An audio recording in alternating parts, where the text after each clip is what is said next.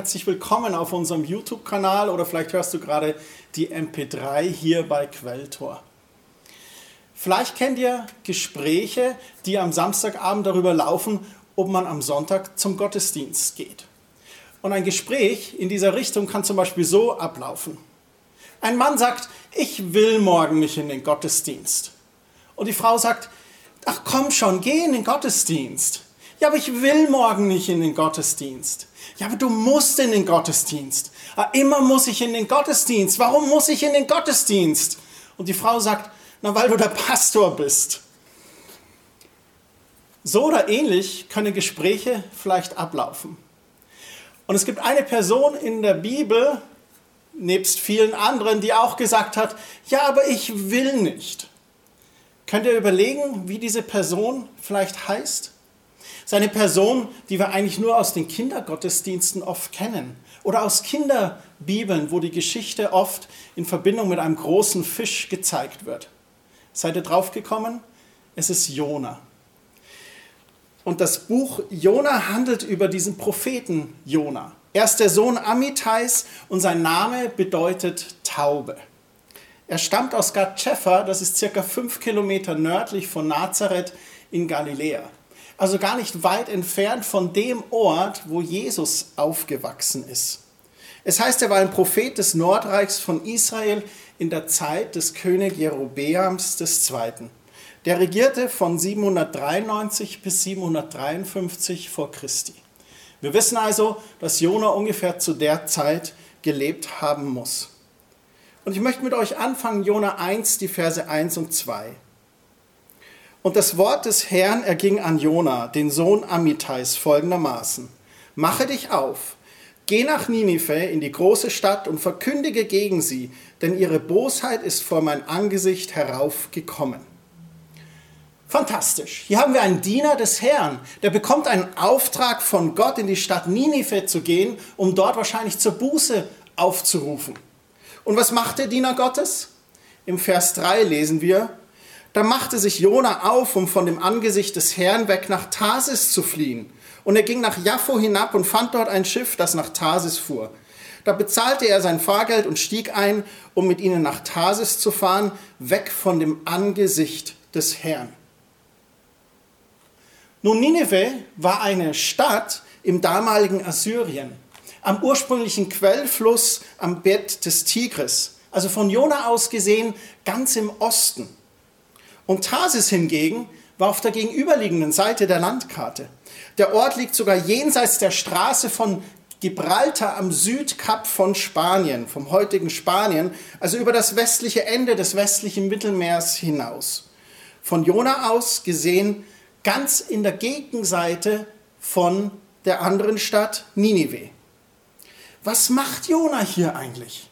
Der Prophet hört Gottes Reden, ist aber ungehorsam. Und statt Gottes Plan zu verfolgen, nach Osten zu gehen, flieht er in die entgegengesetzte Richtung. Und das bringt dann so einige Schwierigkeiten mit sich. Er geht auf das Schiff gen Westen, aber Gott schickt einen starken Wind und das Schiff gerät in einen heftigen Sturm. Die Seeleute fürchten sich und sie schreien zu Gott. Sie werfen die Ladung sogar vom Bord aus Angst zu sinken. Dann werfen sie ein Los, um herauszufinden, warum dieser Sturm so tobt. Das Los fällt auf Jona. Und sie gehen zu Jona und sie stellen Jona zur Rede. Und er beichtet ihnen seinen Ungehorsam gegen Gott. In Jona 1,10 lesen wir, da gerieten die Männer in große Furcht und sprachen, was hast du da getan? Denn die Männer wussten, dass er vor dem Angesicht des Herrn floh, denn er hatte es ihnen erzählt. Und sie fragten ihn, was sollen wir mit dir machen, damit das Meer uns in Ruhe lässt? Denn das Meer tobte immer schlimmer. Er sprach zu ihnen, nehmt mich und werft mich ins Meer. So wird das Meer euch in Ruhe lassen. Denn ich weiß wohl, dass dieser große Sturm um meinetwillen über euch gekommen ist. Da ruderten die Leute mit aller Kraft, um das Ufer wieder zu erreichen, aber sie konnten es nicht, denn das Meer tobte immer schlimmer gegen sie. Da schrien sie zu dem Herrn und sprachen, ach Herr, lass uns doch nicht um der Seele dieses Mannes willen untergehen.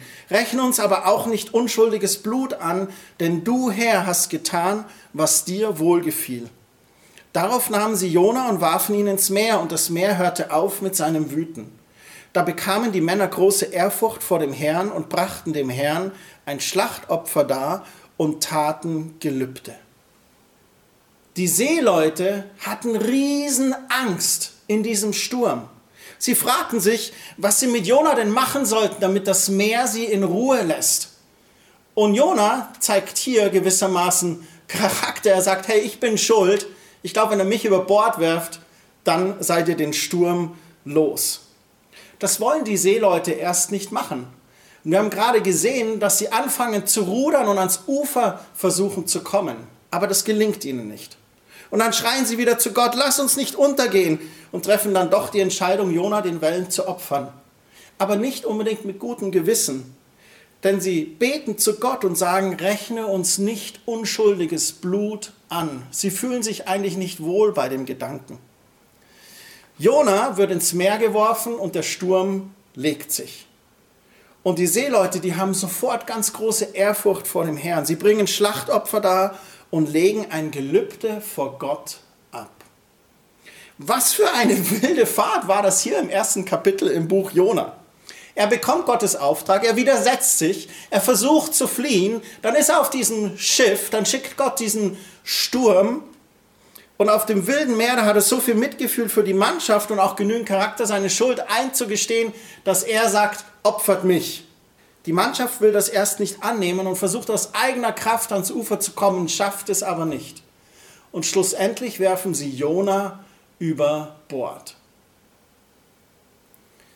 In Kapitel 2 von Jona wird uns nun berichtet, wie es weitergeht. Gott schickt einen großen Fisch, der Jona verschluckt. Drei Tage und drei Nächte lang bleibt Jona im Bauch dieses Fisches. Und Jona beginnt dort zu beten. Wir gehen in Jona Kapitel 2, Vers 2. Dort betete er zum Herrn, seinem Gott.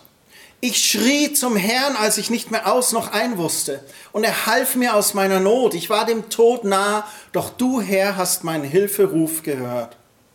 In die Tiefe hast du mich geworfen, mitten ins Meer. Rings um mich türmten sich die Wellen auf. Die Fluten rissen mich mit und spülten mich fort. Ich dachte schon, jetzt hast du mich für immer verstoßen. Werde ich deinen heiligen Tempel je wiedersehen? Ja, die Strudel zogen mich in die Tiefe, bis ich fast ertrank. Seetang schlang sich mir um den Kopf. Bis zu den Fundamenten der Berge sank ich hinab in ein Land, dessen Tore sich auf ewig hinter mir schließen sollten. Aber du, Herr mein Gott, hast mich vor dem sicheren Tod bewahrt und mir das Leben neu geschenkt. Als ich schon alle Hoffnung aufgegeben hatte, da dachte ich an dich und du hörtest mein Gebet in deinem heiligen Tempel. Wer sein Heil bei anderen Göttern sucht, die ja doch nicht helfen können, der verspielt die Gnade, die er bei dir finden kann. Dem Tod ganz nahe ruft Jona ganz dramatisch zu seinem Herrn. Der einzigen Person, die ihn noch retten kann, sagt er. Und das ist Gott selbst. Und ganz dramatisch drückt er hier seine Gefühle und Emotionen im Gebet aus. Und im Vers 8 dann ein sehr wichtiger Punkt. Ich dachte an dich. In diesem Strudel des Herabsinkens in den Tiefen des Meeres, da sagt er, ich dachte an dich, ich dachte an meinen Gott. Ich erinnerte mich an meinen Gott. Ich habe mir meinen Gott wieder in Gedanken gerufen und daran gedacht, wie gut mein Gott eigentlich ist, wie treu er ist und wie liebevoll er ist. Er macht sich Gottes Gegenwart bewusst. Und dann im Vers 9 kommt er zu dem Schluss, allein bei Gott gibt es Gnade, die gibt es nicht bei allen anderen Göttern, nur bei meinem Gott. Im Vers 10 heißt es dann, ich aber will dir danken, denn ein solches Opfer ehrt dich. Was ich dir versprochen habe, will ich erfüllen. Ja, der Herr allein kann retten. Er sagt zu Gott, dass er sein Versprechen, mit anderen Worten sein Gelübde, vielleicht die Berufung seines Dienstes, sein Handeln, dass er das einhalten will. Was erleben wir hier? Wir erleben die Buße von Jona im riesigen Fischbauch. Und im Vers 11 heißt es dann, da befahl der Herr dem Fisch Jona am Meeresufer auszuspeien. Ist das nicht interessant? Obwohl Jona erst einmal einige Konsequenzen aufgrund seines Ungehorsams erleben muss, so zeigt sich in Kapitel 2 Gottes Gnade und seine Treue zu Jona sehr stark. Und das will ich hier betonen. Obwohl Jona untreu war, gibt Gott ihm weitere Chancen. Gott bleibt sich selbst treu, ein gnädiger, barmherziger und liebevoller Gott zu sein. Wir haben das letzte Woche gelesen in 2 Timotheus 2.13. Sind wir untreu, bleibt er treu, denn er kann sich selbst nicht untreu werden. Vielleicht fragst du dich gerade, kann so eine Geschichte eigentlich wahr sein? Falls du dich das fragst, bist du nicht die einzige Person. Es ist tatsächlich so, dass das Buch Jona das meist diskutierte Buch im Alten Testament ist in Bezug auf seine Authentizität. Ist das eine wahre Geschichte oder was haben wir eigentlich hier? Und bei der Deutung der Geschichte werden uns verschiedene Möglichkeiten gegeben. Die erste ist, manche sagen, es ist eine Allegorie, also eine fiktive Erzählung, die uns eine gewisse Wahrheit bildhaft darstellen möchte. Dafür fehlt jedoch jeglicher Hinweis im Buch selbst. Und warum dann die genauen Ortsangaben oder der Hinweis auf seine Abstammung und den damaligen Regenten Jerobeam? Das würde in einer Allegorie niemals enthalten sein. Nun, andere sagen, es ist ein Gleichnis. Also eine kurze erfundene Geschichte, so wie Jesus sie genutzt hat in den Evangelien, die moralische, religiöse oder geistliche Wahrheiten vermittelt. Doch die ungewöhnliche Komplexität und Länge der Geschichte widerspricht dem eigentlich. Es kann deswegen kein Gleichnis sein. Es ist viel zu groß. Es ist eher ein Lebensbericht. Und jetzt kommen wir zu dem dritten, wo Menschen sagen, es ist eine historische Erzählung. Also eine wahre Begebenheit einer besonderen Person der Weltgeschichte, die aufgeschrieben wurde. In der jüdischen Tradition wird das Buch zum Beispiel auch als historisch verstanden. Und im Neuen Testament finden wir sogar von Jesus selbst einen Bezug zu Jonas Leben. Und zwar in Matthäus 12, 40. Da spricht Jesus und dann sagt er in diesem einen Satz, denn gleich wie Jona drei Tage und drei Nächte im Bauch des Riesenfisches war, so wird der Sohn des Menschen drei Tage und drei Nächte im Schoß der Erde sein. Was sagt Jesus hier? So wie Jona drei Tage im Bauch war, werde ich, der Menschensohn, drei Tage in den Tiefen der Erde sein. Das ist ein prophetisches Wort von Jesus selbst auf sein Sterben und seine Auferstehung. Jesus erkennt damit meiner Meinung nach das Buch als historisch glaubwürdig an. Warum würde er es sonst zitieren? Und Jesu Aussage in Frage zu stellen, würde ja eigentlich bedeuten, dass wir Jesu Integrität in Frage stellen. Und so groß bin ich eigentlich nicht, dies zu tun. Wenn Jesus es anerkennt, dann können wir dem Buch auch vertrauen. Und natürlich stellt sich die Frage, na wie kann denn Jona drei Tage und Nächte in einem Fischbauch überleben? Da habe ich mir überlegt, nun, wenn Gott das rote Meer teilte, Wasser in der Wüste aus dem Felsen fließen lässt, übernatürlich mit Manna und Wachteln versorgt, tagsüber als Wolkensäule dem Volk vorangeht, nachts als Feuersäule beim Volk ist und Wärme und Licht spendet. Da traue ich ihm auch zu einem Menschen drei Tage und Nächte in einem großen Fischbauch am Leben zu erhalten. Wie er das getan hat, das weiß ich nicht. Aber ich glaube, dass er es kann. Und so komme ich persönlich zu dem Schluss, ja, es ist eine historische Geschichte. Es ist eine Wahrheit, die aufgeschrieben wurde für uns. Wenn wir jetzt ins Kapitel 3 gehen, dann sehen wir, wie Jona nun sein Gelübde erfüllt, das er gegeben hat im Fischbauch. Jona 3, Vers 1. Und das Wort des Herrn erging zum zweiten Mal an Jona folgendermaßen. Wache dich auf, geh nach Ninive in die große Stadt und verkündige ihnen die Botschaft, die ich dir sagen werde. Da machte sich Jona auf und ging nach Ninive nach dem Wort des Herrn. Ninive aber war eine sehr große Stadt vor Gott, drei Tagesreisen groß. Und Jona fing an, eine Tagesreise weit in die Stadt hineinzugehen, und er rief und sprach, noch 40 Tage und Ninive wird zerstört. Und die Leute von Ninive glaubten Gott, und sie riefen ein Fasten aus und legten Sacktuch an, vom größten bis zum kleinen unter ihnen. Und das Wort gelangte bis zum König von Ninive, und er stand von seinem Thron auf, legte seinen Mantel ab, hüllte sich in Sacktuch und setzte sich in die Asche. Gott richtet wiederholt seinen Auftrag an Jona. Was macht Jona diesmal? Nein, er flüchtet nicht, sondern er ist nun Gott gehorsam. Er macht sich auf den Weg. Er geht in die Stadt, er predigt Buße und das Volk fastet und tut Buße. Und das Geniale, der König selbst fastet und tut Buße und ruft sein Volk sogar dazu auf. Im Vers 10 lesen wir dann, und Gott sah ihre Taten, dass sie sich abwandten von ihren bösen Wegen, und ihn reute das Übel, das er ihnen angedroht hatte, und er tat es nicht. Gott zeigte sich voller Mitgefühl und Vergebung. Das Volk in Ninive wird verschont. Die ganze Geschichte in Kapitel 3 ist ein Zeugnis von Gottes Liebe und Barmherzigkeit für die Menschen. Und nicht nur für das auserwählte Volk Gottes, wie zum Beispiel Jonas Rettung, einem Mann aus dem Volk Israel.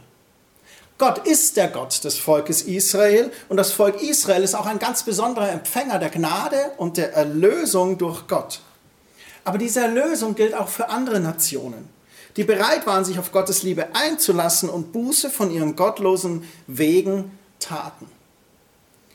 Nun wird es interessant. Wie reagiert Jona auf diese Buße dieser Stadt und des Königs dieser Stadt? Man würde auch meinen, man freut sich, wenn das Volk hier Buße tut. In Kapitel 4 lesen wir, dass Jona erst einmal zornig ist, weil er denkt, dass Gottes Liebe sich von ihm und seinem Volk abwendet, wenn er sich jetzt diesem assyrischen Volk zuwendet? Könnte es sein, dass sein Nationalstolz ihn blind machte für die große Reichweite der Liebe und Gnade Gottes? Im letzten Vers des Buches, in Kapitel 4, Vers 11, da spricht Gott zu Jona. Und er sagt, und ich sollte kein Mitleid haben mit der großen Stadt Ninive, in der mehr als 120.000 Menschen sind, die ihre rechte Hand nicht von ihrer linken unterscheiden können und dazu so viel Vieh. Gott bringt seine Liebe für die Stadt zum Ausdruck, für die Menschen und sogar für das Vieh, das in der Stadt ist. Das ist die Liebe des Schöpfers für seine Geschöpfe. Gott liebt seine Schöpfung. Und nicht nur das auserwählte Volk Israel, sondern jeden Menschen, jedes Tier auf dieser Erde. Selbst wenn wir noch gottlos in unseren eigenen Wegen laufen und rebellieren, so liebt Gott uns trotzdem schon vorher. Und seine Liebe erstreckt sich weit über die Grenzen seines Volkes hinaus. Paulus schreibt es folgendermaßen in Römer 5, Vers 8. Gott aber beweist seine Liebe zu uns dadurch, dass Christus für uns gestorben ist, als wir noch Sünder waren. Wie viel mehr nun werden wir, nachdem wir jetzt durch sein Blut gerechtfertigt worden sind, durch ihn vor dem Zorn errettet werden.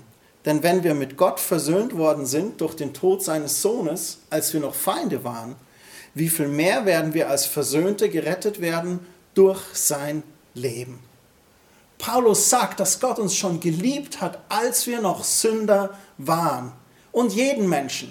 Das gilt sowohl für Juden als auch für Nichtjuden. Und durch Jesu Blut sind wir vor dem Zorn errettet.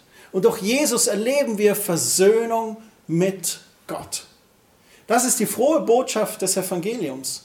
Gott liebt jeden Menschen und Gott hat jeden Menschen erlöst durch seinen Sohn Jesus.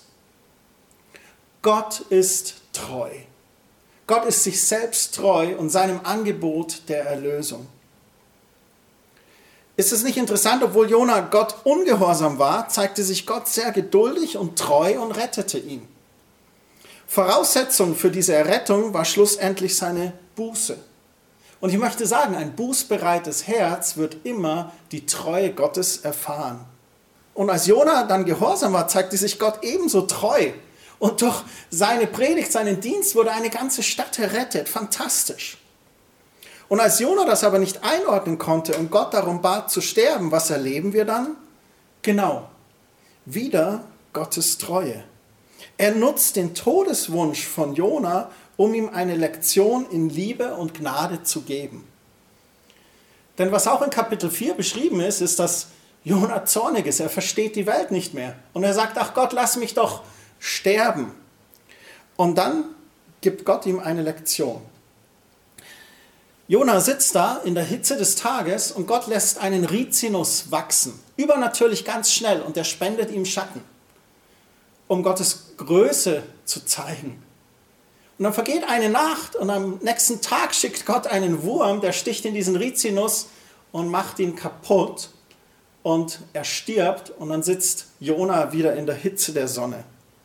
Und Jona regt sich auf und dann spricht Gott zu ihm. Jona regt sich auf über diesen Rizinus. Und Jona 4, Vers 10, da heißt es, da sprach der Herr, du hast Mitleid mit dem Rizinus, um den du dich doch nicht bemüht und den du nicht großgezogen hast, der in einer Nacht entstanden und in einer Nacht zugrunde gegangen ist. Und er sagt zu Jona, diese Pflanze regt deine Emotionen an, regt dein Mitgefühl an. Und du hast gar nichts mit dieser Pflanze zu tun gehabt. Und dann kommt diese Aussage in Vers 11, die wir gelesen hatten, und ich sollte kein Mitleid haben mit der großen Stadt Ninive? Mit anderen Worten, ich bin gekommen, um allen Menschen Gnade und Erlösung zu geben. Nicht nur dem Volk Israel oder den Beliebten oder den Schönen oder den Heiligen oder denen, die viel beten oder den Coolen. Nein, jedem Menschen. Interessant ist, Jona ist erst untreu, ungehorsam, er tut Buße, er fährt Gottes Treue. Eigentlich müsste er doch jetzt an einem Punkt sein, an dem er Gnade und Barmherzigkeit gelernt hat. An dem er ein Verständnis auch dafür hat. Er hat es doch selber erfahren. Aber er erfüllt den Auftrag in Nineveh und ist dann zornig über Gottes Gnade und Barmherzigkeit über ein nichtjüdisches Volk. Geht es uns manchmal nicht auch so? Wir erleben Vergebung, wir erleben die Treue Gottes und urteilen über andere Menschen ich glaube, das Ende vom Buch Jona ist eine Warnung an uns, Gnade und Barmherzigkeit, die wir erfahren haben, auch weiterzugeben. Gottes treuer Herzschlag für uns Menschen fasziniert mich. Gott ist der Schöpfer des ganzen Universums und der darin lebenden Schöpfung. Mein Herz schlägt, weil es Gottes Plan ist. Meine Lunge atmet Leben, weil er der Lebensatem ist. Und Gott liebt uns Menschen so sehr, dass er seinen eigenen Sohn in diese Welt gesandt hat, um durch das Kreuz einen Weg zurück zum Vater zu schaffen. Jesus ist der König, der seinen Thron im Himmel für uns aufgegeben hat und als einfacher Zimmermannssohn in der Krippe eines Stalles die Weltbühne betreten hat. Als Mensch auf Erden brüskierte er die religiösen gesetzlichen Pharisäer und rebellierte mit Liebe und Heilung gegen ihre Gesetzlichkeit und Engstirnigkeit. Jesus geht auf dem Wasser und stillt den Sturm mit einer Handbewegung. Das Nennen seines Namens Jesus bringt die Dämonen zum Zittern. Er bringt jedem Haus Frieden, das ihn willkommen heißt. Er ist ein Freund der Vergessenen, ein Liebhaber der Verlorenen, der immer wieder die 99 Schafe verlassen würde, um das eine Schaf zu finden. Wer angefochten ist, den stärkt er mit der Kraft des Heiligen Geistes. Wer trauert, den tröstet er ganz sanftmütig. Wer niedergeschlagen ist, den gibt er Rast und neue Kraft. Wer nicht mehr weiter weiß, dem schenkt er Weisheit. Wer sich fürchtet, dem schenkt er neuen Mut. Wer kein Licht am Ende des Tunnels sieht, dem schenkt er neue Hoffnung. Und wer sich verirrt hat, dem zeigt er wieder den richtigen Weg. Jeremia 17, Vers 7, da heißt es, Doch ich segne jeden, der mir ganz und gar vertraut. Ich wünsche dir, ich wünsche euch von ganzem Herzen, dass ihr euer Leben vertrauensvoll in Jesu Hände legt. Er ist ein treuer und gütiger Gott und er möchte uns beistehen. Vater, ich danke dir für diese Botschaft. Ich danke dir für das Leben von Jona, an dem wir sehen können, dass du treu bist. Selbst wenn wir ungehorsam sind, bleibst du noch treu. Und ich bete, dass für jeden von uns, dass du uns das schenkst, dass du uns hilfst, dir gehorsam zu sein. Gib uns die Fähigkeit, ein bußbereites Leben zu führen, auf dem schmalen Weg mit dir zu bleiben Und ich bete, dass jeder deine Treue erfährt. Dass da, wo ein Mangel ist, du in deiner Fülle diesen Mangel ausgleichst. In Jesu Namen. Amen. Habt eine sehr gesegnete Woche noch und Gott mit euch.